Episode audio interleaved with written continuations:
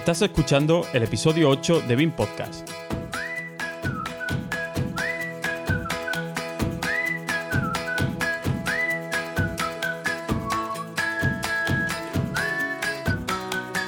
Hoy hablaremos del uso del escáner láser 3D en BIM.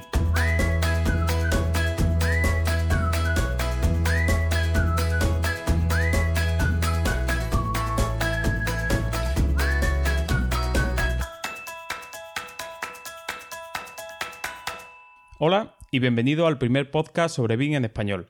Mi nombre es Javier Sánchez y a mi lado está, como siempre, José Ángel Cánovas. Hola, José. Hola, buenos días, tardes, noches, dependiendo de la hora a la que escuches este podcast. Y hoy, José, te pregunto yo a ti, ¿qué, qué tenemos para hoy en el menú del día? hoy, hoy va a ser un programa de los que a mí me gustan. Vamos a hablar con un genio que cuando digamos su web la gente debería verla por todo lo que contiene que hace maravillas con BIM, ya que usa una aplicación, el escáner láser 3D, que no sé si es muy conocido o muy usado en vuestros entornos. Además hace fotografía y vídeo 360 y ha realizado varios proyectos característicos, curiosos. Y si queda tiempo, hablaremos un poco sobre Archicad, que también lo domina, por lo que yo creo que hoy brincamos la hora sin problema. pues sí. Hoy tenemos como invitado a Alejandro Cabello de la Torre, ingeniero de la edificación de Granada. Y nada, sin más, pues hola José, eh, José no, perdón. hola Alejandro, bienvenido a, a BIM Podcast. Muy buenas a todos. Eh, bueno, como comentaba, soy Alejandro Cabello de la Torre, de Granada, ingeniero de edificación. Y bueno, ya está. Y vamos a hablar un poco de, lo que vaya encartando en cuanto a lo que me comentéis de la, de la herramienta Scanner Láser y lo que dé tiempo, un poco justo lo que decía José. Venga, pues cuéntanos, además de ingeniero de edificación, ¿cómo empezaste? ¿Qué puestos has desempeñado y cuál ha sido tu trayectoria profesional? ¿En qué momento te encuentras? Vale, pues mira, yo en principio hice arquitectura técnica aquí en Granada y bueno, pues cuando terminé, la verdad es que acabé en plena crisis de la construcción, estaba todo hecho un caos. Sí es verdad que durante, bueno, la carrera pues era el boom y nos pusimos a trabajar, me puse a trabajar en estudios de arquitectura, pues, bueno, salió trabajo, un poco por motivarme yo también a acabar la carrera y por ver eh, las salidas profesionales que tenía, aunque ya las conozco porque mi padre también es arquitecto técnico, bueno, pues empecé un poco a meterme en estudios de arquitectura, en constructoras y un poco ver, la, palpar la profesión, ¿no? Y luego cuando acabé, como estaba la cosa como estaba, pues decidí, bueno, pues hacer ingeniería de edificación, lo hice en la, Camilo, en la Universidad Camilo José Cela en, Madrid. Y la verdad, hombre, bueno, pues terminé, no sé, hasta ahora creo que no me ha servido en sí ese título de ingeniería de edificación, puedo decir para nada, lo digo abiertamente. Y bueno, terminé ingeniería de edificación y empecé a trabajar ya en un estudio de arquitectura, eh, bueno, hasta hace bien poquito. Y posteriormente entré a trabajar en la empresa donde estoy ahora mismo, se llama BIM ND. Y bueno, terminé ese trabajo y empecé esto. Y es una etapa totalmente nueva eh, en ese aspecto. Y bueno, pues simplemente también mm, comentar que en su momento en ese estudio de arquitectura empecé un poco a trabajar el BIM, eh, los primeros inicios que había eh, con Archicad. Y luego cuando inicié el trabajo en este, esta empresa, pues se desarrolló todo el trabajo que desarrollamos, se hace prácticamente en BIM. Porque bueno, esta empresa es holandesa, eh, tiene una filial aquí en España y allí en Holanda la verdad es que nos llevan mm, años luz de, adelanto en cuanto al BIM, en cuanto a todas las herramientas de, trabajo, software, etcétera. Llevan, nos llevan mucho, muchos años luz.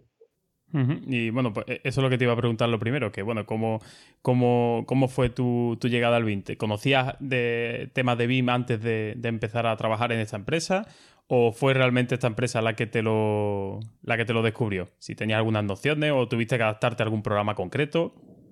Pues mira, fíjate, eh, con los planes de estudio de arquitectura, eh, la verdad es que me puse ya un poco a investigar. Yo siempre he sido muy fan de Mac. Eh, yo tengo un Mac, trabajo con él bastante. Y la verdad es que en el momento que me planteé decir, oye, hablé, vi un poco de BIM, vi que era el futuro, y me planteé, oye, esto hay que aprenderlo. Estaba en el estudio de arquitectura y yo le comenté a, mi jefe en su momento, oye, eh, esto eh, tenemos que entrar, porque esto va a llegar y esto es el futuro y vamos a ahorrar muchísimo tiempo a hacer los proyectos. Siempre hemos dicho igual. Lo más rollo de un proyecto al final es sacar la documentación y tenemos mucho más tiempo empleado en eso y mucho menos tiempo empleado en el, en el diseño. Entonces, pues esta herramienta no lo, no lo hace. yo en su momento eh, me planteé, dije, oye, software BIM que hay para Mac, pues vamos a mirar un poco estuve mirando y bueno, descubrí que Archicad era para Mac y un poco estuve viendo, me gustó bastante. Eh, en su momento Revit, bueno, pues lo estuve viendo también, pero como este era más enfocado, era para Mac y yo justo lo que quería, que el software o el sistema operativo que yo siempre trabajo, pues me decidí pues buscar para, pues, precisamente para este software, eh, pues un curso. Y bueno, me hice un curso de, de Archicad. Y una vez que lo terminé, pues eh, estudio dije, oye, ya que lo tengo, yo tengo los conocimientos, voy a enseñárselo a mis compañeros y vamos a empezar. Un proyecto, aunque sea chiquitito, pionero, empezar a trabajar. Y empecé a, eh, justo a eso, empezamos allá a aprender, a seguir aprendiendo, porque al final estos son, como digo yo, son horas de vuelo, puedes hacerte un curso, pero luego tienes que hacer muchas horas de vuelo para, para desarrollar y, y, ir trabajándolo y tener más conocimientos sobre, sobre el software, sobre cómo se utiliza para un proyecto. Una vez eh, pues teníamos ya un medio medio instaurado y empezamos a trabajar en BIM, bueno, pues esta empresa donde estoy yo se puso en contacto conmigo precisamente porque habían visto que yo tenía formación en Archicad. Eh, es justo eso, esta empresa en Holanda se trabaja en Archicad y aquí están un poco implantando también Archicad. Eh, de hecho, se, me buscaron para echar una mano también para el tema de formación en, en Archicad, en la Escuela de Ingeniería y Edificación de Granada, y un poco querían sobre todo eso. Y la verdad es que esta empresa, si tengo que decir, que ha sido la lanzadera para mí para volcarme totalmente en el BIM. He aprendido muchísimo ya, me he tenido que profesionalizar más en Archicad, digamos, nivel avanzado, eh, sobre la herramienta escáner láser aplicada al BIM, hecho ya muchísimo, ese aspecto, muchísimo avance, eh, muchas prácticas, eh, porque bueno, al final son proyectos que me vienen de Holanda, que viene la nube de puntos, ahora sí que ahí lo comentamos todo esto, y bueno, pues he tenido que, que, trabajarlo y hacer muchos proyectos y bueno, al final también coge horas de vuelo en ese aspecto. Y finalmente ya en todo esto ha sido seguir avanzando en Archicad hasta que bueno, solicitamos eh, que me hicieran la certificación como profesor de Archicad. También para nosotros dar clases en nuestra empresa a, la Universidad de Granada, otros cursos que estamos desarrollando y bueno, al final, bueno, pues eh, llegué a ese nivel, se me hizo una prueba y bueno, me han certificado también como el profesor, formador oficial de Archicad de España para, para poder desarrollarlo. Eso es un poco toda mi trayectoria en cuanto al BIM y bueno, como yo digo, ahora mismo yo soy una esponja para el BIM. Eh, de hecho, ahora estoy volcándome con Revit para aprender también otras herramientas porque eh, yo no quiero cerrarme en un software. Me falta Allplan, que sé que es el que usáis vosotros. Y bueno, hay que seguir avanzando y hay que abrir la mente para, para, siempre decir no es el único software este y hay que diversificarse y seguir trabajando. Bueno, básicamente es un poco mi, mi historia. Y para empezar, un, para empezar un melón, como dice sí, otro, melón abierto, conocido, ¿no? otro conocido podcaster, vamos al turrón. Venga. ¿Qué es un escáner láser 3D? Pues mira, te comento, el escáner láser 3D es una herramienta, básicamente yo siempre lo comparo como, nos imaginamos un puntero láser, ¿vale? Un puntero láser tú le das una vez, te lanza un láser, rebota y te da la distancia, ¿vale? Si tú ese puntero láser lo ubicaras además con un ángulo, como hace por ejemplo una estación total, te está dando una distancia y un ángulo, ¿vale?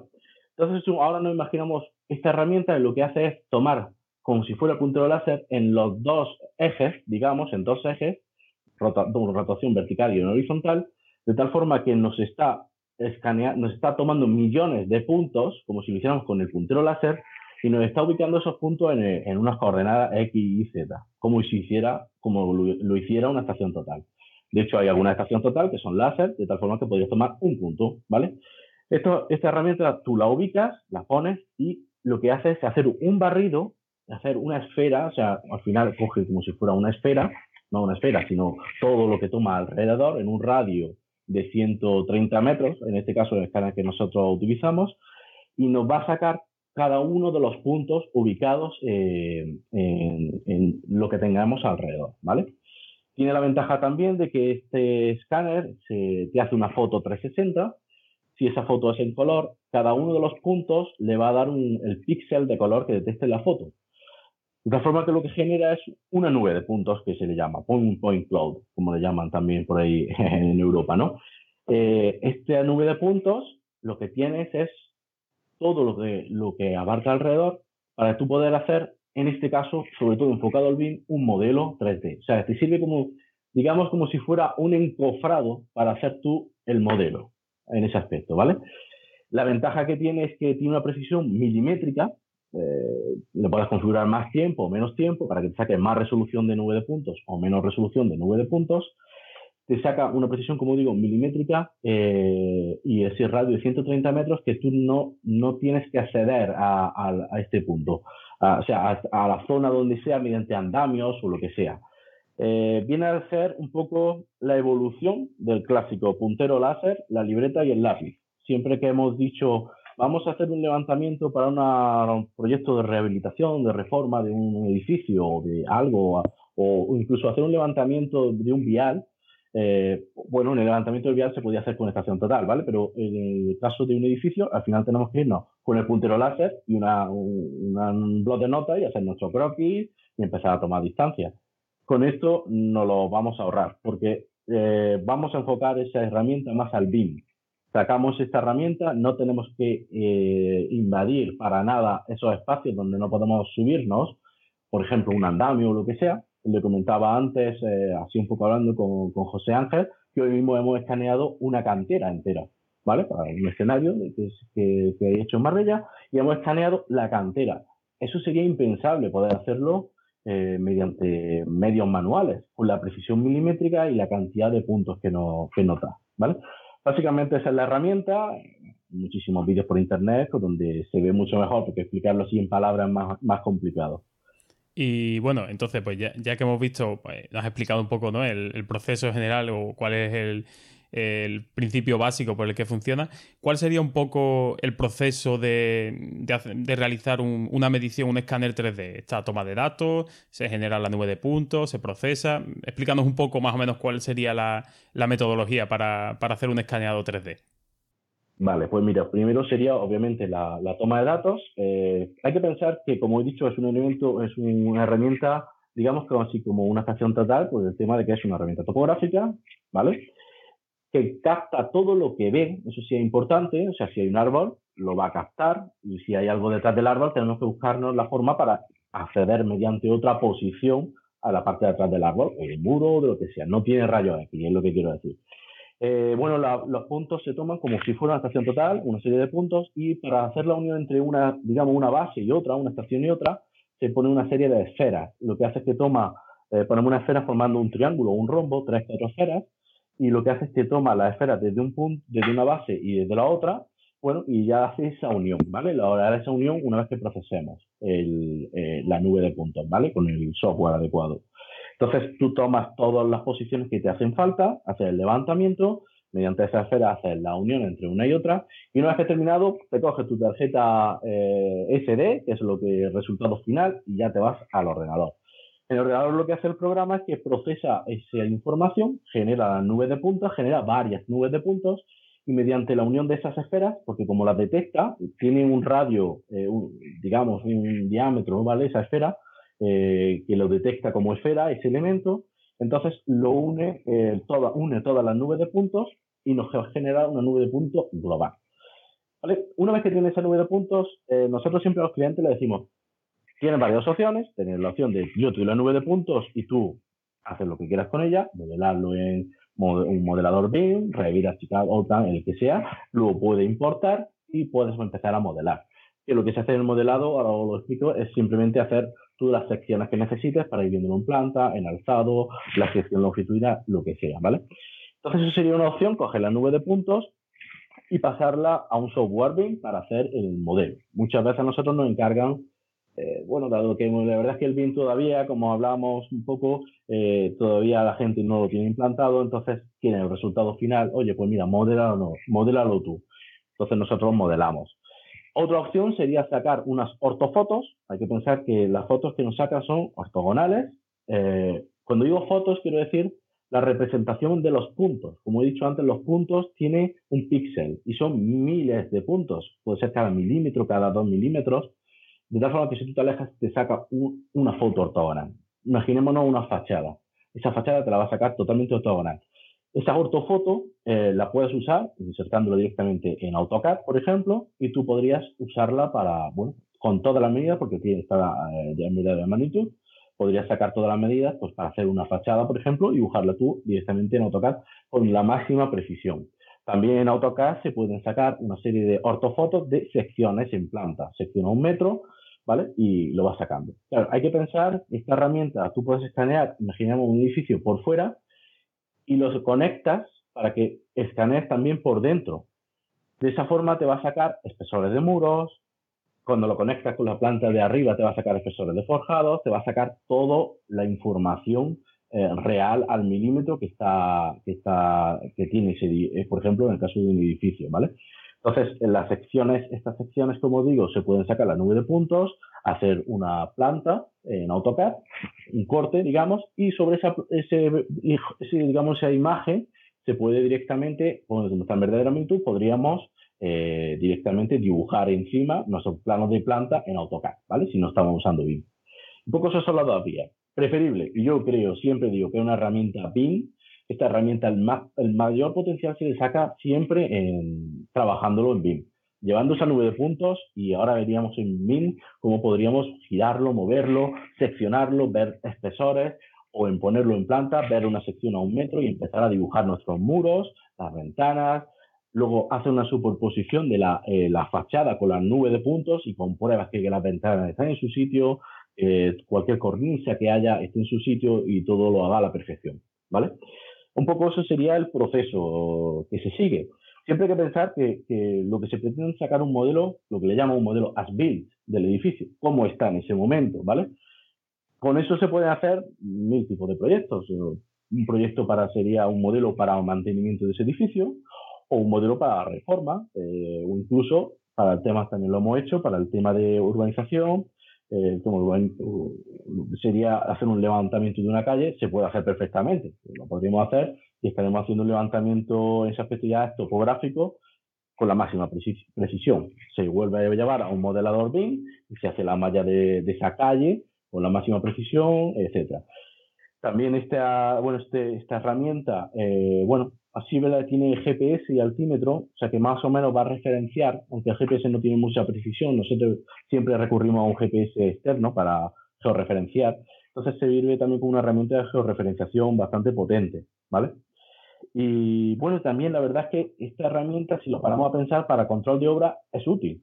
Como digo, saca un modelo as built, un modelo de cómo está en ese momento. Entonces, hemos tenido clientes que nos han pedido el servicio de escáner láser para eh, escanear pues, una losa de cimentación totalmente terminada para comprobar si está nivelada, si tiene, va, tiene digamos, del hormigón una serie de, vaguadas, de hoyos, por la ejecución no se ha hecho correctamente. Y bueno, pues eh, se hace el escaneado, se comprueba y se ve, bueno, una serie de baremos para ver qué precisión tiene, si es inclinaciones, etcétera. También hay que pensar que, como digo, es un modelo as podemos hacer una monitorización de deformaciones. Si paramos a pensar, yo estaré en un edificio con una serie de vigas, liguetas, etcétera, veo las deformaciones que tienen esas vigas en el momento que yo hago una sección y lo voy viendo sobre la marcha. O sea que básicamente eso sería el proceso y los, digamos, el fin de, final de, del escáner láser en, todo este proceso. Y por ejemplo, eh, Entiendo que el formato de esa nube de puntos eh, comenzará, eh, comenzará siendo un, eh, digamos, un formato propietario del fabricante del escáner, ¿no?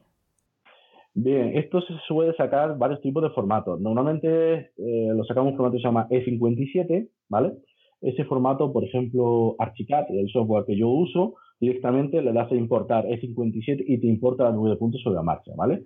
Por ejemplo, en Revit se hace a través del recap, lo podrías importar y también lo, lo mete directamente. Ese formato, mm, que yo sepa, no, no es específico. De, en nuestro caso, eh, es Faro, el software, eh, perdón, el escáner enlace que tenemos de la marca Faro. Pero bueno, mm, tiene su software y tendrá sus extensiones propias. Pero siempre intentamos sacarlo en este formato de 57 que es el más usual, ¿vale? Para que mm, cualquier software BIM lo pueda utilizar. Y por ejemplo, hablando un poco para ver la dimensión de, tamaño y si eh, qué potencia necesitamos de máquina para mover, esa nube de puntos aproximadamente qué, tamaño viene a tener. Estamos hablando de 1 giga, 2 gigas, 50 gigas, 100 megas, no sé, por, tener un orden de magnitud, hombre, en un levantamiento mm, razonable, ¿no? no... Vale, te cuento. Para que te haga una idea, proyectitos así normales de una vivienda, tal, nos pueden ocupar unas 3, 4 gigas. ¿vale? Piensa, depende también de la resolución, primero, y también si, bueno, si se hace una eh, escaneado en color. Eso hay que pensar que escaneado en color o escaneado en blanco y negro va hace que tarde más o menos, ¿vale? Y también la resolución que le damos a la malla hace que sea eh, también que tarde más o menos a la hora de escanear, ¿vale? Por lo tanto, también va a suponer más peso en el archivo final, eh, sobre todo eso, ¿vale? Y también hay que pensar que la herramienta, aparte de ese archivo que puede ocupar 4 gigas, 3 gigas, ¿vale? En un formato, en un proyecto normal, va acompañada de una serie de fotos 360 que genera automáticamente la, la, el escáner, ¿vale? Esa foto me había preguntado, oye, ¿eso para qué sirve? Está muy de moda ahora las fotos 360. Pues mira, cuando yo hago un modelo en BIM, ¿vale?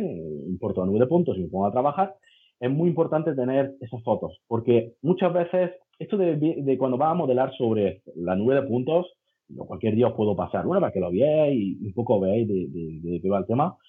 Yo siempre lo comparo como cuando veíamos en la película Matrix que se quedaban mirando la pantalla a ver pasar los caracteres ASCII de, Matrix y, había uno que llegaba y decía, mira, aquí se ve una chica rubia, porque ya sabía leer un poco. Esto pasa igual, tú lo ves y al principio no ves nada, es un poco una locura luego ya vas viendo y vas viendo los patrones que sobre todo siguen, pues, es un tubo, cómo lo hace, la sombra que digamos que proyecta, o sea, la sombra es la parte que no escanea porque queda detrás. Y entonces un poco vas, vas eh, viéndolo y te parece un poco más mm, eficiente lo que es el, trabajo, ¿vale? Entonces, eh, muchas veces no es posible verlo, no lo ves y dices, ¿qué aquí? Esto es una vigueta, esto es una viga, un tubo, no sé lo que es coges esa foto 360, la ves en un visualizador de fotos 360 y dices, ah, vale, es una vivienda, ¿vale? Por ejemplo, yo en proyectos, eh, suelo hacer proyectos de Holanda, allí en Holanda hay un poco un boom por todo esto de escáner láser y sobre todo están haciendo edificios antiguos, lo están reformando y, ah, bueno, pues se hace eh, el escáner láser para luego hacer la, reforma, ¿vale? También hacemos muchos para mantenimiento de, tiendas, eh, hemos hecho algunos en Helsinki, ¿vale? Eh, en Estocolmo, donde se escanea las instalaciones. Eh, entonces, yo ahí sí que necesito, me mandan ese archivo que puedo ocupar, pues, este último creo que fueron 4 gigas, una tienda, y se han escaneado todas las instalaciones. Y ahora yo tengo que modelar todas las instalaciones en, en 3D. Claro, yo necesito ver que eh, en el escáner láser tú solo ves un contorno de un tubo. Ahora cojo esa foto que ha cogido desde ese punto de escáner láser y yo veo que es un tubo y ahora puedo decir, ah, vale, es un tubo de saneamiento o es un tubo de, aire acondicionado, de conducto de aire acondicionado, o esto es incendio, aquí unas personas de incendio. Lo vas viendo, te hace falta tener eso, ¿vale? Entonces siempre hay que pensar que viene acompañado de ese 57, que sería la nube de puntos, y luego siempre la nube, lo que sería la foto 360, también se aporta, ¿vale? Que son fotos JPG, no suelen ocupar mucho. Pero bueno, a tu pregunta, te digo, 4 o 5 gigabytes, un proyecto ya grande, eh, bueno, esta cantera que os comentaba, no sé cuánto será, no creo que sea mucho más, ¿vale? Depende de la resolución que le queramos dar. Y por ejemplo, eh, si nosotros, pues no sé, eh, empezamos a trabajar, pues ponte con una resolución de, no sé si se mide por milímetros cuadrados o cuál es el, estándar de, medición. Y nosotros, pues por ejemplo, empezamos a hacer una toma de datos pues muy precisa, con puntos cada milímetro, y después nos damos cuenta pues que era una reforma de un local comercial y nos hemos pasado la resolución y nosotros eh, queremos, digamos, simplificar esa nube de puntos. ¿Es posible, eh, digamos, el escáner o a través de un software de tercero, digamos, simplificar esa nube de puntos y readaptarla después a, nuestras necesidades? Sí, no habría problema ninguno. A ver, tú puedes tomar, eh, obviamente te lleva más tiempo escaneándolo in, situ, ¿vale? Pero una vez que tú lo vas a procesar, eliges la resolución que quieres que salga, ¿vale? muchas veces nosotros lo resimplificamos más porque, bueno, aunque hemos escaneado con mucha precisión para incluso hacer una infografía que se vean bonitas y que se vea con mucha precisión, ¿vale? Luego, a la hora de hacer el modelado, reducimos mucho esa cantidad de puntos. Eh, hay que pensar que mucha gente que puede escanear, puede Los escaneos pueden ir desde 5 minutos, hoy hemos hecho escaneos de 5 minutos en color. Puedes hacer escaneos de una, de una hora si quieres, ¿vale? Con una precisión bestial. Claro, eso pues luego lo reduces tranquilamente y bueno, de un archivo que a lo mejor ocupaba 6, 7 gigas lo puedes dejar una giga y pico porque no necesita mucho más precisión. Pues, lo que tú dices, eh, Javier, necesitan cuatro esquinas, etcétera. Porque si tú miras con mucha precisión, estarías viendo y te acercas, eh, hacer una sección en planta de esa nube de puntos y te acercas y te estás viendo que son miles de puntos cada milímetro. Y muchas veces eso a la máquina le cuesta, ¿vale? Si es verdad que para modelar sobre nube de puntos, hombre, tenemos que ir a máquinas ya más modernas, ¿vale? También hay que pensar que estamos trabajando en BIM y ya no exige un poco más de, potencia, no podemos un ordenador 486 de los antiguos, ¿vale? Ya necesitamos un, un i7 y, bueno, que funcione, funcione bien. Y, Alejandro, ¿qué tiempo se tarda en la toma de datos, en estacionar y hacer el levantamiento de, de algo, de la tienda, de la cantera? Vale, pues mira, la cantera hoy precisamente han sido eh, cuatro horas. Hemos tardado porque tenía eh, bastante nivel, ¿vale? Pero bueno, hace poco hicimos, por ejemplo, para que te haga una idea, eh, yo he hecho muchos levantamientos topográficos para aplicaciones judiciales, ¿vale? Como he dicho antes, mi padre es arquitecto técnico y hemos hecho bastante trabajo, por lo típico, pues un solar, otro solar, el vecino que ha puesto un muro, ¿no? Ya se meten en pleitos, lo típico. Y el otro día hicimos precisamente un levantamiento de lo mismo, de, un, de una parcela y tenemos que hacer un informe, pues diciendo, bueno, pues hemos escaneado esto, etcétera, ¿vale? Y entonces escanear un solar tardamos una hora. Escanear la caja alrededor, todo el solar alrededor, ubicarlo con GPS, prácticamente tardamos una hora, porque fueron escaneos de tres minutos, cuatro minutos, depende también la cantidad que te haga falta, pero hay que pensar eso, sea, realmente es muy rápido y la información que te da sería impensable hacerlo con la estación total, que ahí tendrías que estar poniendo este punto, ponerte con el jalón un punto, este otro, ponerte con el jalón un punto, volver, cambiar de estación, tienes que tomar dos puntos de unión, ah, es un lío, la verdad es que, mm, eh, la, velocidad es increíble. Eh, nosotros hemos hecho, para que te haga un ejemplo, eh, una más de una charla en colegios profesionales y hemos aprovechado la charla, que a lo mejor duraba una hora. Al final de la charla hemos hecho en 10 minutos, hemos escaneado la sala, lo hemos procesado y le hemos dado nube de puntos a los, a los colegiados en este caso para que ellos lo vieran. O sea que eh, prácticamente en 20 minutos hemos escaneado la sala, hemos procesado y le hemos colgado en un WeTransfer la nube de puntos 200 megas o 100 megas tranquilamente, ¿vale? O sea que es muy, muy, muy rápido. Pues te digo, mira, si te anima, tenéis por ahí una de prueba, si quieres podemos subir en el, en el, en el artículo, en la entrada de la página web, si, si nos dejas un archivito así sencillito, oye, pues si alguien se lo quiere descargar, pues mira, ahí puede alguno trastear, porque yo particularmente no, no, he, trabajado nunca con, con nubes de puntos y tengo curiosidad por, por ver cómo, cómo se manejan en Revit o en Alplan, no sé si Alplan la verdad creo yo no conozco si es compatible o no con, nubes de puntos, pero vamos, Revit sí con Recap sí sé que funciona. Y entonces, oye, pues si tenéis alguno así, algún escaneado tonto, vamos, que no tiene que ser nada confidencial. una habitación. eso. una habitación mismo, cualquier tontería, pues por, hacer pruebas, oye, pues yo te estaría agradecido y seguro que más de uno también te está agradecido por eso. Sí, no, no hay ningún problema. Eh, bueno, aparte del software Revit, Archicad para modelar, hay visores de nube de puntos, ¿vale? Ahí, de hecho, hay uno que se llama Cloud Compare, si quieres lo, lo puedo apuntar para que la gente se lo descargue, es gratuito además, o sea que no, no hay problema. Y luego tenemos el propio software, de, en este caso nuestro software de Faro, que está bien porque tiene la nube de puntos y aparte tienes acceso a todas las fotos 360, todo en el mismo software, ¿vale? No tienes que estar pasarte las fotos aparte, lo llevas todo dentro. Y la verdad es que está muy bien, muy, muy completo. Muchos clientes se lo damos para que ellos vean, tomen medidas, pueden tomar medidas, eh, ver también de, desplome de muros, puede verlo todo sin necesidad ya de meterlo en Revit o Archicad y modelarlo, etcétera. Y no hay problema, o lo paso, por supuesto, no hay ningún problema. Pues sombrerazo. Y oye, igual que cuando vas con una estación total tienes que tener unos conocimientos básicos de topografía, también tienes que tener un conocimiento del cacharro que estás usando. No es lo mismo un Leica que Nikon, que Top Trans.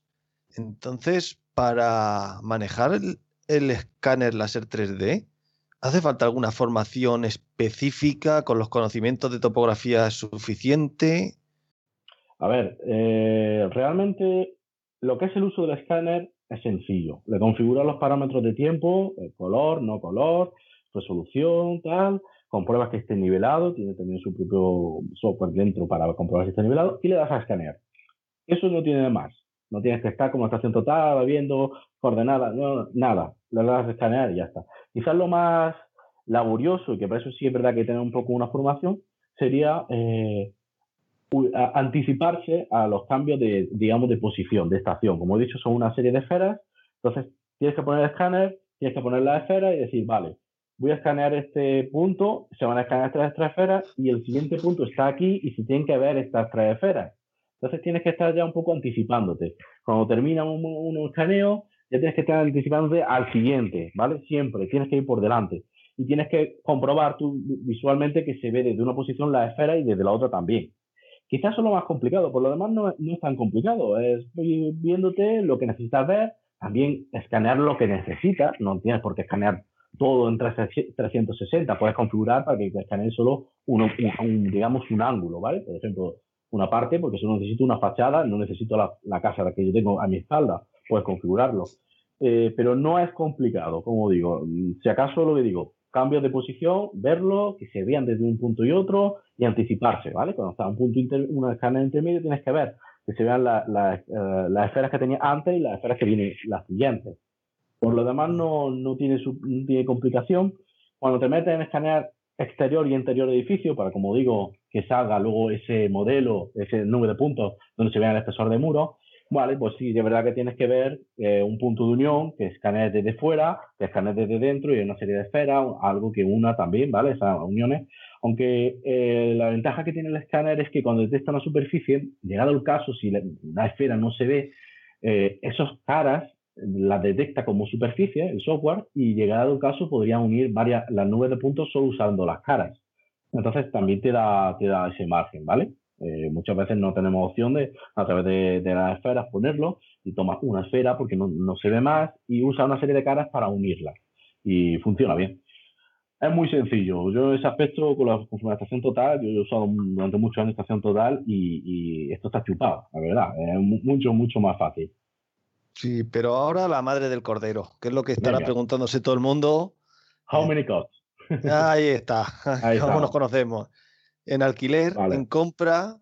Eh, hay sitios eh, donde alquilan estaciones totales, pero alquiler de escáner láser 3D. Sí. A ver, hay. Mm, pasa que ya lo tienes que buscar un poquito más. Claro, tiene, lo puedes alquilar. Eh, ¿Cuánto vale? No sé exactamente, no voy a decirte una cifra exacta. No, es barato el, asunto, no es barato lo que me refiero al aparato, ¿vale? Eh, lo que te puedo decir. Sí sé que se puede alquilar, que creo que te lo tienen que mandar por correo, tienes que dejar una fianza, se podría hacer, ¿vale? Se podría hacer.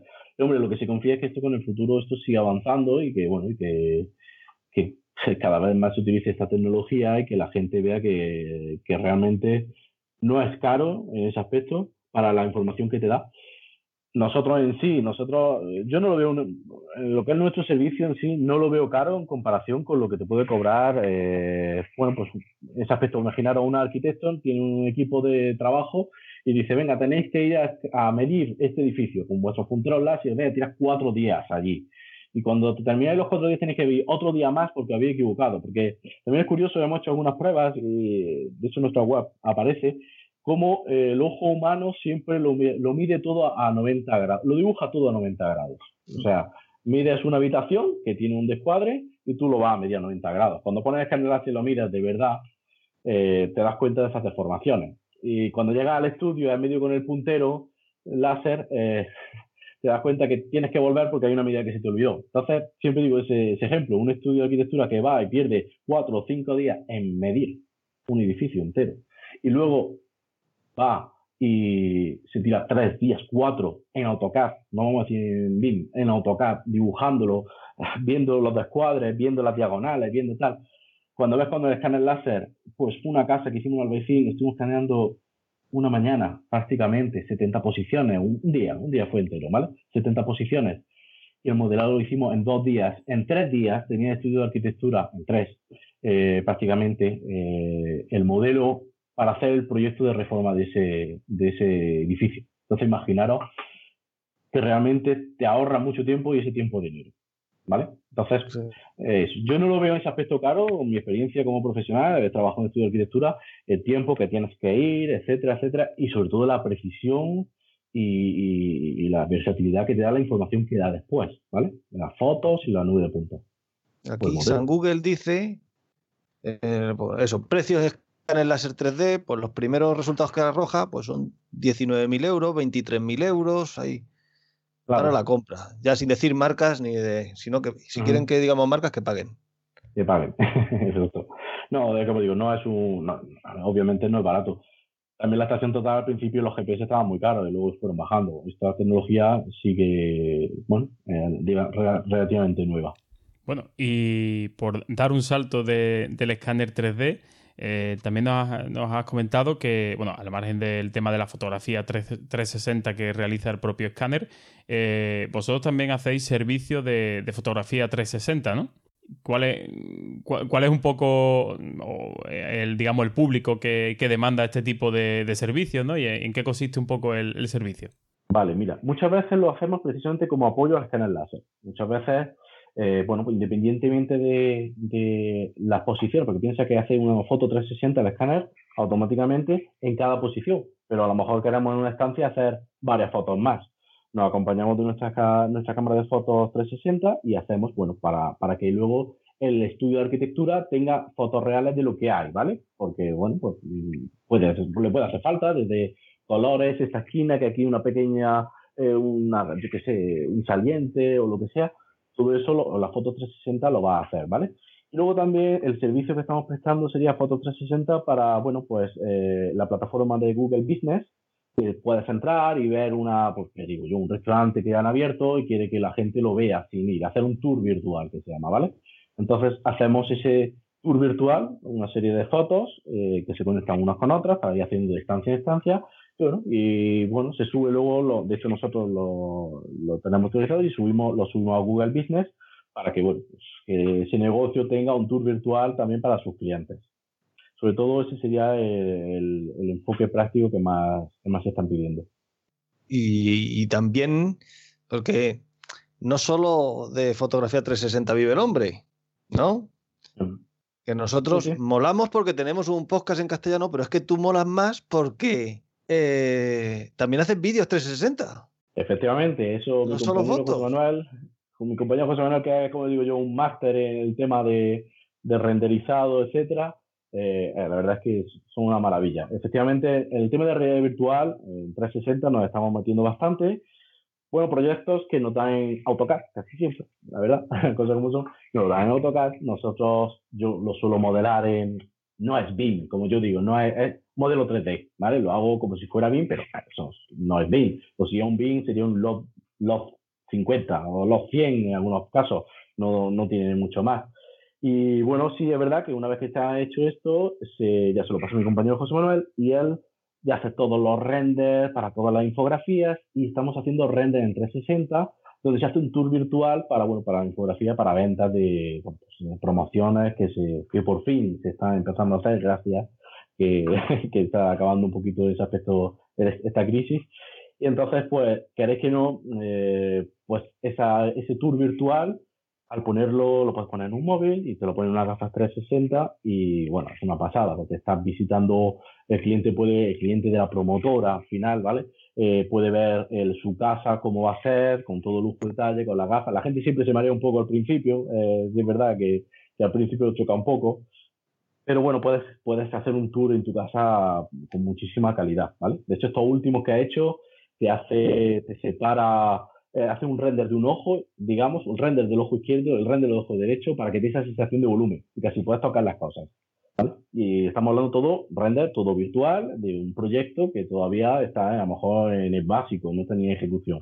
Pero ya la promotora ya se está anticipando.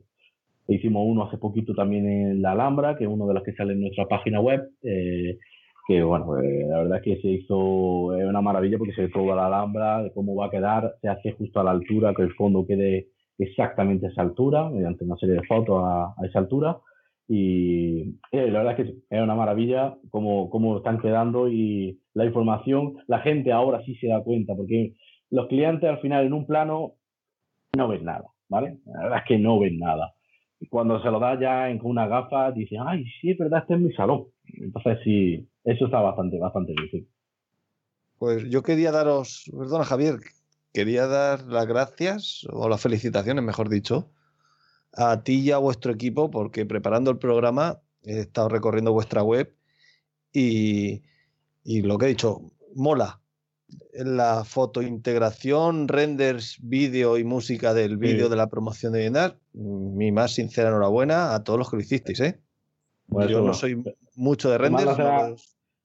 Más a mi compañero José Manuel, que, que, es un máquina en eso, la verdad. Yo le puedo ayudar, como le digo, en hacerle modelado para que arrojando de tiempo, pero el, el tío le da el toque, la verdad que sí. Pues felicítalo de mi parte, porque me gustó. Vale, yo se la doy. Y bueno, retomando un poco, vamos a dejar estas partes, digamos, un poco más instrumentales, ¿no? Como podía ser el, el láser 3D y la y foto y vídeo 360. Y vosotros también habéis trabajado en, en la empresa en el tema de, de implantación BIM, ¿no? Sí, efectivamente, estamos en ello porque, bueno, ahora los estudios están empezando a ser, los estudios y constructores están empezando a ser un poco más conscientes de que esto está aquí, que el BIM llega ya y que el último, esto es como dicen, ¿no? Tonto el último. O sea, va a ser así. Cuando empiecen las licitaciones en BIM, sí o sí, la gente se pondrá muy nerviosa. Entonces, estamos invitando eh, a las empresas que empiecen a implantar el BIM. La verdad es que queremos ser muy escépticos en cuanto al software. Sí es verdad que nosotros eh, ahora mismo estamos dando formación de Archicad, un futuro queremos ya también poder dar eh, formación de Revit, ¿vale? Pero queremos hacer una implantación BIM, sin hablar de software. Luego ya hablaremos de qué software vas a usar, eh, pero en principio sería eso. Es una de las cosas que, por ejemplo, los compañeros de Holanda están haciendo. hemos estado un poco extrapolado el protocolo BIM, ¿vale? Que hay en Holanda para esa implantación en empresas. Hemos hecho traducciones hemos estado haciéndolo para que podamos eh, hacerlo de esa misma forma aquí. Y trayendo toda la experiencia que viene eh, nos ha visto nuestro jefe Sanders, nos inculca eh, desde allí de Holanda, que llevan ya años con esto del BIM y funciona a pleno rendimiento, se puede decir, ¿vale? Entonces queremos eh, que la gente sea consciente y empezar a trabajarlo, ¿vale? ese protocolo, implantarlo en la empresa con casos prácticos y luego ya ellos decidan. El software, nosotros lo dejamos abierto en ese aspecto, que decidan qué software quieren usar, pero que sobre todo vean las ventajas y que empiecen a funcionar. Queremos darle el empujón. Eh, como cuando el coche está oh, sin batería, darle la racha. Eso es lo que queremos un poco empezar a hacer. Y de hecho ya estamos empezando a hacerlo eh, en, la, bueno, en las empresas. También en la Universidad de Granada, en la Escuela de Ingeniería de Edificación, hemos querido darles impulso, están implantando Archicad en su, plan de estudios, le hemos dado formación a los, a los profesores y ya tienen ahí un poco el avance, ¿vale? Esto siempre es, como yo digo yo, darle el empujón a la, a la, gente, que se anime y que no me vale la excusa de que no tengo tiempo. Mm, luego te faltará el tiempo. Lo que hay que pensar es, ahora mismo no tienes tiempo, no tienes dinero, luego hay que pensar cuánto dinero vas a perder porque no tengas el BIM en marcha. Eso es lo que la gente, yo le digo fundamentalmente, sí. Pues lleva, llevas toda la razón. Y bueno, sin desvelar ningún secreto industrial que no puedas contar de la, la receta, ¿no? De la implantación, ¿Cuál sería un poco, eh, digamos, la metodología que seguís con una empresa? Eh, ¿Cogéis proyectos que ya han terminado ellos y los volvéis, a rehacer? Eh, ¿Cogéis uno nuevo? ¿Le planteáis vosotros un proyecto piloto que tengáis vosotros preparado para la implantación? No sé, cuéntanos un poco si puede ser más o menos la, metodología que, o que queréis seguir o que estáis siguiendo en Holanda y queréis extrapolar aquí a, España. Sí, bueno, lo primero que habría que hacer es eh, reunirse y conocer la empresa. Cada empresa es un mundo. Y luego nos damos cuenta que, bueno, cada uno tiene su base de precios, su forma de trabajo, etcétera, etcétera. Lo primero que queremos es eh, que, poner, que se pongan de acuerdo todos los técnicos en cómo se va a trabajar. Es decir, mira, vamos a trabajar de esta forma. Fundamental, códigos. Le encantan los códigos a las empresas porque ellos quieren tener su propia codificación, ¿vale? Y bueno, hasta que la normativa española diga, como por ejemplo pasa en Holanda, que la normativa en Holanda te dice que, los, por ejemplo, los muros de hormigón cuando lo hace el elemento, el IDE tiene que tener este código, porque los muros de hormigón tienen ese código. Y luego, no hacen mediciones con BC3 ni nada, sino simplemente hacen un Excel, tendrá ese código en la medición, ¿vale? Pero cada empresa, bueno, pues eh, le incitamos primero que, que, se expertice en cuanto a los códigos. Y sí que es verdad que muchas veces hemos propuesto un proyecto, depende del tiempo que tengan, porque lo que está claro es que un proyecto que tengan ya para entregar no es el suyo. Hay que coger un proyecto piloto pequeño, pequeño, primero sin ser algo grande, proyecto piloto pequeño, que mm, ellos conozcan, ¿vale? O a lo mejor es buena idea, muchas veces lo hemos hecho, eh, coger un proyecto que ya hayan hecho y decirle, bueno, vamos a hacerlo en BIM. a ver cuánto tiempo tardas. ¿Vale? Al principio tardas un poco más, pero sobre todo a ver qué información vas a sacar y haces esa comparativa, ¿vale? Entonces, simplemente eso, es concienciar que no haya ninguna persona tóxica para el BIM. Esos son los primeros que nos gusta atacar. Decir, mira, vamos, vamos a ver. Yo sé que todo esto lo ha hecho toda la vida sin no tocar, pero es que esto a partir de ahora tiene que ser así porque esto es el futuro, porque esto es como cuando cambiaron de la mesa de, con el Paralex a, a, una torre con un ordenador. Ese es el cambio. De que está la gente, pero un poco sería ver eso. Entonces, como digo, conocer a la, primero al equipo, conocer su sistema de trabajo e intentar adaptar ese sistema de trabajo al BIM, ¿vale? No puede ser algo traumático que digas, no, a partir de mañana todo es BIM. No, hay que hacer esa adaptación progresiva, ¿vale? Bueno, pues en este proyecto vamos a hacer esta parte en BIM, eh, el resto, pues, porque corre prisa, pues a lo mejor eh, eh, seguir al medio el sistema tradicional. Pero el siguiente vamos a proponernos que vamos a hacer también y vamos a exigir a que nos hagan instalaciones, oye, que nos las modele o que nos dé y que nos pase el IFC, que eso es lo que más nos está costando también. A ese aspecto la gente, todavía la estructura en IFC, que te la den calculada, cuesta. Y mira que fácil, pero bueno. Y luego las instalaciones también está costando que te den. es justo eso primero, como digo, concienciar, eh, sobre todo. Y bueno, el proyecto piloto es lo creo que lo que mejor funciona para, empezar a trabajarlo. Y siguiendo con vuestra web, bimnd.com, hay un vídeo. punto es. Punto es, perdón. efectivamente. Hay un vídeo que sé y entiendo que está hecho para vender, pero que también eh, ayuda bastante, el de la simulación de obra, planificación y gastos 4D, 5D. Entiendo que el vídeo está hecho, como digo, para vender, pero las temporizaciones, ¿cómo se vinculan los elementos constructivos con la temporización de su construcción? Me explico. Eh, es un, para, bueno, para quien no lo haya visto, vamos a describir el vídeo.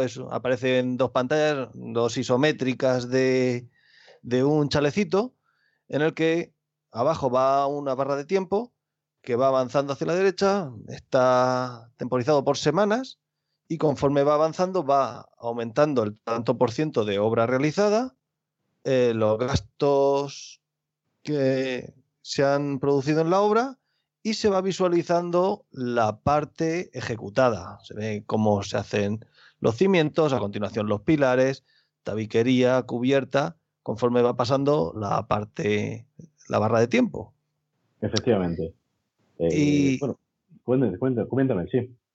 Pues, ¿cómo se relaciona eso? Un tabique de 10 metros cuadrados se realiza en una hora, según vuestra base de datos de mediciones. Eso se pasa a un Excel, hay algún formato propietario. Cuéntanos un poco. Vale. Esto se puede hacer de diferentes formas. Por ejemplo, un ejemplo, ¿vale? Eh, en el caso, en Archicad tiene un pequeño módulo muy básico, que da un pequeño módulo de tema de planificación, que no hace nada más que coger un elemento, el que tú quieras, o varios elementos, y eh, ponerle una fecha. O sea, ponerlo, este elemento se ejecuta este día durante tanto tiempo este otro durante ese tiempo, ¿vale? Vas haciendo esa relación. De hecho, puedes importar un, formato de project, lo traes, donde tienes tu esa planificación, y puedes incluso exportarlo después. Entonces, lo que hace ese pequeño vídeo, lo que va haciendo es, en cuanto a tiempo, ¿vale? Sí que es verdad que no, quizá, yo lo veo muy básico, lo que trae Archicad, muy está bien, por lo menos para, para visualizarlo, pero hay software más específicos para eso. Por ejemplo, un ejemplo sería Syncros. Syncros los saca. Ahí va, ahí va. Ahora es cuando entra Javier. Ahí, ahí, va, ahí va Javier, ahora me cuenta. Siempre es un software que saca y el, modelo IFC y sí podrías hacerlo. Hay otro software también, a mí me ha gustado bastante. De hecho, yo otro hicieron un webinar y hicieron la presentación para archicar específica, que sería el GES con Mideplan, ¿vale? Donde hacen la medición e incluso luego hacen la planificación de obra, porque la estás haciendo sobre un IFC directamente, ¿vale?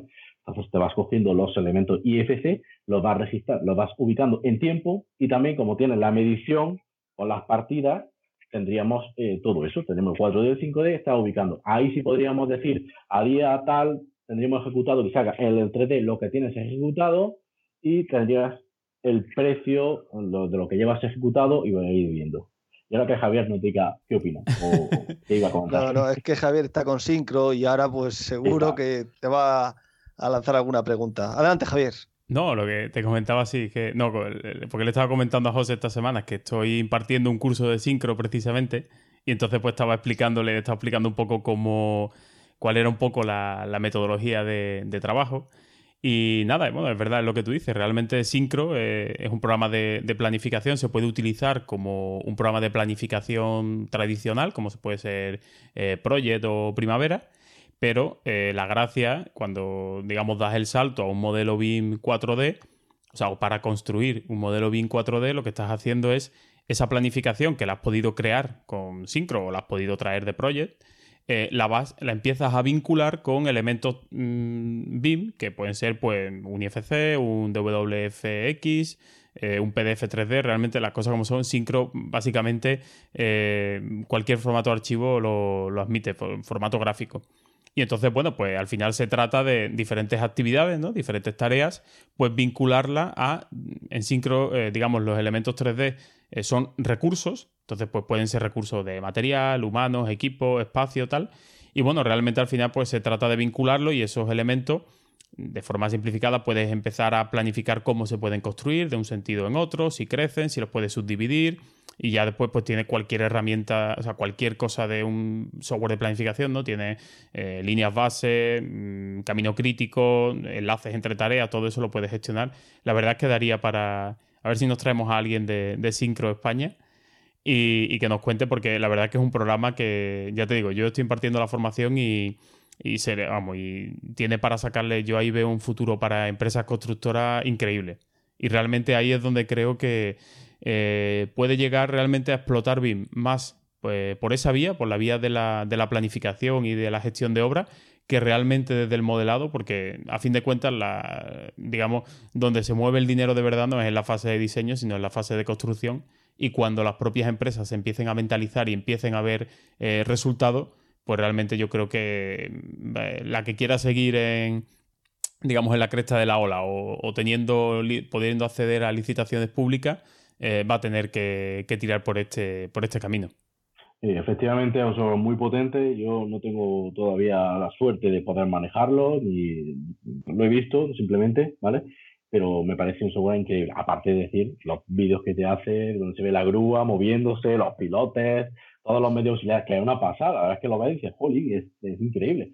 ¿Te genera el vídeo a partir de los Sí, se genera el vídeo, tú piensas, elemento por elemento le vais diciendo que el pilar 1 se ejecuta al día tal, el pilar 2 se puede, se puede llegar a ese límite, claro, no es el porcentaje de pilares ejecutados, nos vamos elemento por elemento y cada elemento tiene su código IFC y se sabe dónde está registrado. Esa es la pasada, ¿vale? Sí que es verdad que, que yo se lo digo siempre también a la gente, pensando precisamente lo que tú dices, Javier, que ese es el futuro y que eso a las constructoras es lo que más les interesa. Pero es muy importante que se haga el modelo con ese fin también. Hay gente que está modelando, por ejemplo, los pilares, ahora que hemos dicho, eh, pues que modelen los pilares, no un pilar entero, ¿vale? Desde la planta baja a la última planta, porque luego para la ejecución te va a hacer falta ir separando todo eso. Entonces, eh, en el modelo eh, hay que pensar también ese, ese fin, ¿vale? Y si lo hace la constructora, tiene que tener muchas pautas a seguir, pensando en, la, en las mediciones primero, porque es muy importante, eh, no solo es que se vea bien, que sea un modelo bien con toda la información, sino que también para las mediciones esté adecuado, ¿vale? Eso, eh, el tema de las mediciones mm, anda para hablar, como decir, otro podcast, porque la verdad es que eh, como los software BIM no, no hacen en otros países el tema de BC3 y van todos con hojas de Excel, pues están un poco pegados, tanto Revit como Archicad, Allplan no lo sé, esa es mi próxima investigación, qué tal Solplan para las mediciones, eh, si lo es, mejor en ese aspecto, pero están bastante pegados en, muchos en muchos aspectos, ¿vale? Quieren hacer intentos. Eh, el futuro yo pienso que son las mediciones IFC, la verdad, las cosas como son. Pero como digo, para la planificación es importante también el modelado con el fin de eh, tener una planificación correcta. Sí, sí, yo, te, lo digo, yo creo que en el curso que, que estoy dando Mm, creo que el primer vídeo de todos eh, hablo un poco de planificación y lo primero que digo precisamente es que hay que distinguir entre modelos que están orientados al proyecto, a, sacar documentación gráfica y modelos que están orientados a construcción porque no son lo mismo, ni se modela con los mismos criterios mm, y eso hay que tenerlo en cuenta. Los elementos eh, no sé, un, cuando tú estás en eh, un muro de Revit, por ejemplo, cuando lo exportas, eh, se exporta como un ente unitario en IFC. Y sin embargo, cuando tú vas a planificar, tú necesitas ese muro que esté dividido en capas reales. O sea, que cada capa sea un objeto, porque cada capa la va a ejecutar seguramente una empresa diferente, se va a ejecutar en un momento diferente. Entonces tú tienes que decir, oye, la hoja exterior la ejecuta tal empresa en tal momento, la hoja interior tal otra en tal otro momento. Entonces hay que pensar los modelos igual que cuando haces mediciones, tienes que pensar los modelos, adecuarlos para que mm, se midan correctamente, pues lo mismo para, la planificación, pues igual de igual o más importante que, para las mediciones hacer eh, directamente modelos pensados para, construcción. Efectivamente. Eh, la verdad es que ese aspecto, como dices tú, para las mediciones, eh, nosotros en la escuela de ingeniería de edificación, ahí siempre tenemos un poco la, discusión de, le encanta el BIM, en este caso estamos en los chicas, pero ellos se empeñan en modelar para luego las mediciones sean correctas. Por ejemplo, tanto el plugin este que hay de, Revit que te saca las mediciones, como el API que hay de Archicad que saca la BC3, te mide eje de muro. Eh, entonces, mm, no es correcto. Si nos ponemos, pensamos en un cerramiento, por dentro el yeso tendrá una cantidad y por fuera monocapa tiene una cantidad. Hay gente que puede decir, es despreciable, pero ahí en la escuela quieren ser precisos. ¿Qué hacen? Justo lo que tú has dicho, Javier. Eh, modelan el muro con todas las capas. O sea, un muro, la capa exterior, otro muro, el, la, citara, otro muro, el poliuretano, para que luego tengas cada uno diferente muro. O sea, llegan a ese punto porque quieren hacer mediciones, ¿vale? Entonces tienes que llegar a ese punto, tienes que elaborar mucho más el modelo BIM. ¿Que no te interesa? Pues bueno, puedes hacer un compuesto y te lo haces directamente y ya pues mm, tú te lo, lo calculas de alguna forma, ¿vale? Pero efectivamente eh, es, con el fin. Yo siempre digo que hay que hacer el modelo BIM pensando en qué fin queremos para, para ese modelo. Yo de eso me di cuenta los años que estuve en un estudio de arquitectura trabajando con Allplan, que no podía tenerlo todo. Y no digo que sea una limitación de Allplan o de mis conocimientos, pero tener las mediciones, el render, la, la planimetría como yo quería, tenía que conseguir un equilibrio entre todo. Y al final, pues nos sentamos, mi jefe y yo dijimos, a ver, ¿qué queremos obtener? Priorizamos esto respecto del otro, sacrificamos y así conseguimos avanzar. Efectivamente, es justo eso. También hay gente que siempre quiere llegar a un lot, venga, vamos al lot 500 a por él, venga. Y oye, pues mira, muchas veces no te hace falta llegar a que se vean, por ejemplo, las armaduras dentro de, todas las vigas. a lo mejor no. Y ahora hay, hay una fiebre con eso, la verdad. Luego la exportación a CIPE, dependiendo de cómo lo dibujaras, lo hacía de una manera o de otra, para estructuras, como para eh, CIPEMEP, antiguas instalaciones del edificio, y los renders, sin llegar a profundizar, y las mediciones. Yo recuerdo que decíamos, ¿qué es lo que estamos dispuestos a sacrificar? ¿Qué es lo que queremos conseguir? Y de ahí hacia atrás. Claro, es justo eso, efectivamente. Y ya que hablamos un poco de Allplan, Hablamos un poco de Archicad. Venga, pues si quieres. No, hemos tenido a nadie que lo trabaje. Y, yo creo que, se, que estamos perdiendo la batalla, los solplanistas, que se está posicionando Revit y Archicad va detrás. Me comentaba un arquitecto conocido que lo que había visto de Archicad es que es el programa más equilibrado en el modelado para un arquitecto entre la dificultad de Allplan y la sencillez de Revit. Y no sé, cuéntanos desde el principio qué es Archicad y. Sí. Vale, te cuento. Me hace gracia que digas las sencillez de Revit. La verdad, me hace mucha, mucha gracia. Sinceramente, yo he terminado un curso de Revit y lo veo diferente, muy diferente y mucho más complicado muchas cosas. Pero bueno, si queréis eso, ahora, ahora lo comento, en mi opinión personal, ¿vale? Bueno, pues Archicad, como ya bueno, me has comentado, en software, la verdad es que dicen que es el primer software eh, CAD de la historia que se hace en una computadora, ¿vale? Se hizo, por que hay una idea, eh, la chica salió en el año 84 en un Apple Lisa, de los primeros que, que había, porque realmente se dieron cuenta que eh, los ordenadores de ese momento no, tenían suficientes recursos y recurrieron a los Apple para, para empezar a funcionar. De hecho, ese, fue el comienzo de la relación entre Graphisoft, la compañía de Archicad, y Apple. Se dieron cuenta que, que necesitaban un ordenador muy potente o un sistema operativo que fuera medio, medio allá. Y ya en el año 84, si veis el software Archicad en el año 84 y veis la barra y veis un 3D, está igual que ahora mismo, realmente no ha cambiado, tienen las mismas herramientas. Ahora tiene más, obviamente, ¿no? Pero ya las la básicas de muro, viga, eh, ventana, puerta, ya las tenía y el, interfaz es muy parecido. Yo siempre digo que, bueno, eh, dice Archicad, eh, van diciendo que Archicad es un software diseñado por arquitectos para arquitectos. Y es justo eso, es esa sencillez, esa la esencia de la arquitectura, como digo yo. Eh, yo, esto recalco mi opinión personal, Revit lo veo un programa de modelado 3D, pero no lo veo un programa de tanto arquitectura, ¿vale? La esencia de la arquitectura la veo, en mi opinión, insisto, la veo más en, eh, en Archicad, ¿vale? Allplan no he tenido todavía la suerte, eh, porque no, no, tengo tiempo para todo, soy un poco un friki de los programas, quiero ordenarlos todos, pero no hay tiempo para todo. Allplan no lo he llegado a manejar. Eh, sí que es verdad que, bueno, por, por, históricamente, eh, Archicad, hay gente que dice incluso que Archicad fue el que inventó el BIM. Tampoco es eso.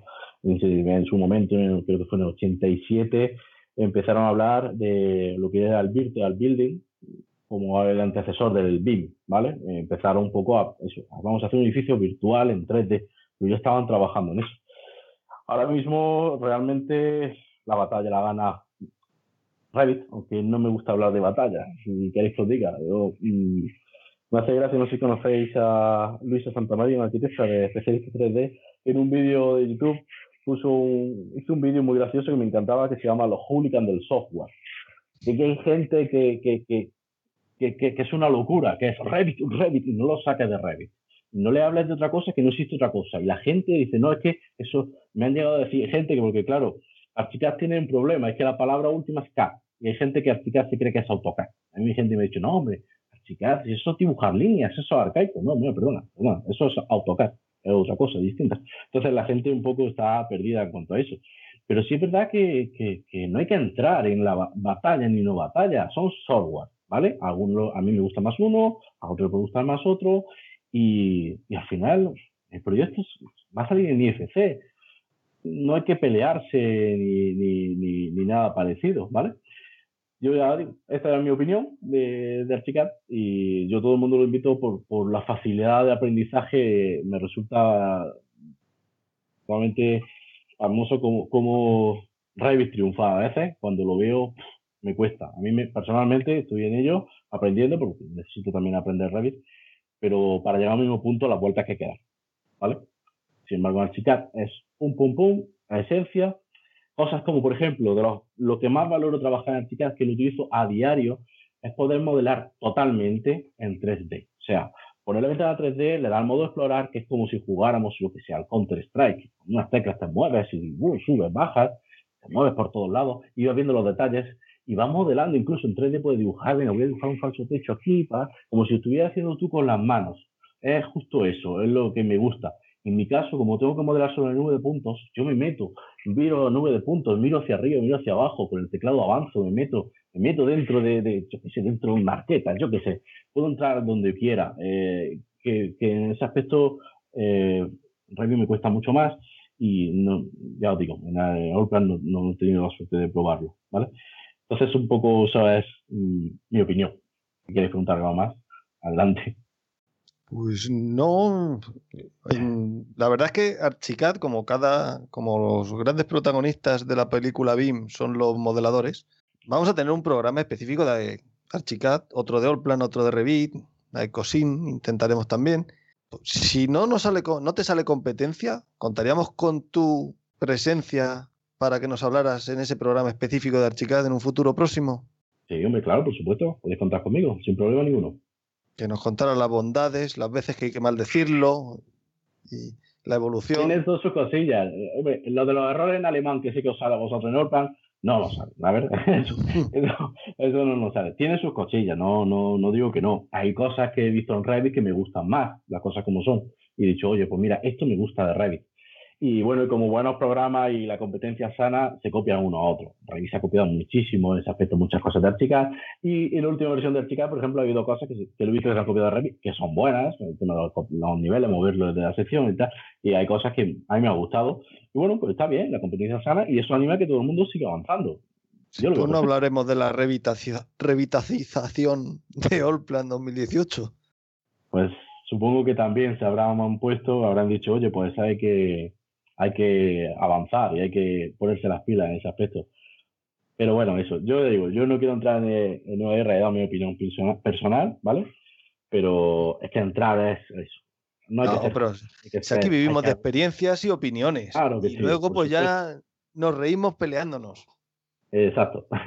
no, pero sí es verdad, que, que, hay que hay que, hay que evitar esa, ese, esa obsesión que tiene la gente. No, es que no, no lo saques de software. Yo digo mucha gente, digo, ¿Por qué no te bajas? Si cae en versión de prueba y, lo pruebas, bájatelo, eh, tiene un mes gratis. Pruébalo y pues, a, un muro ahí. Verás que al final es lo mismo. De otra forma, es lo, como dice, es lo mismo, pero no igual. Es lo mismo. Al final, tiene el muro, tiene eh, herramientas. Las mismas herramientas y que Allplan tendrá lo mismo.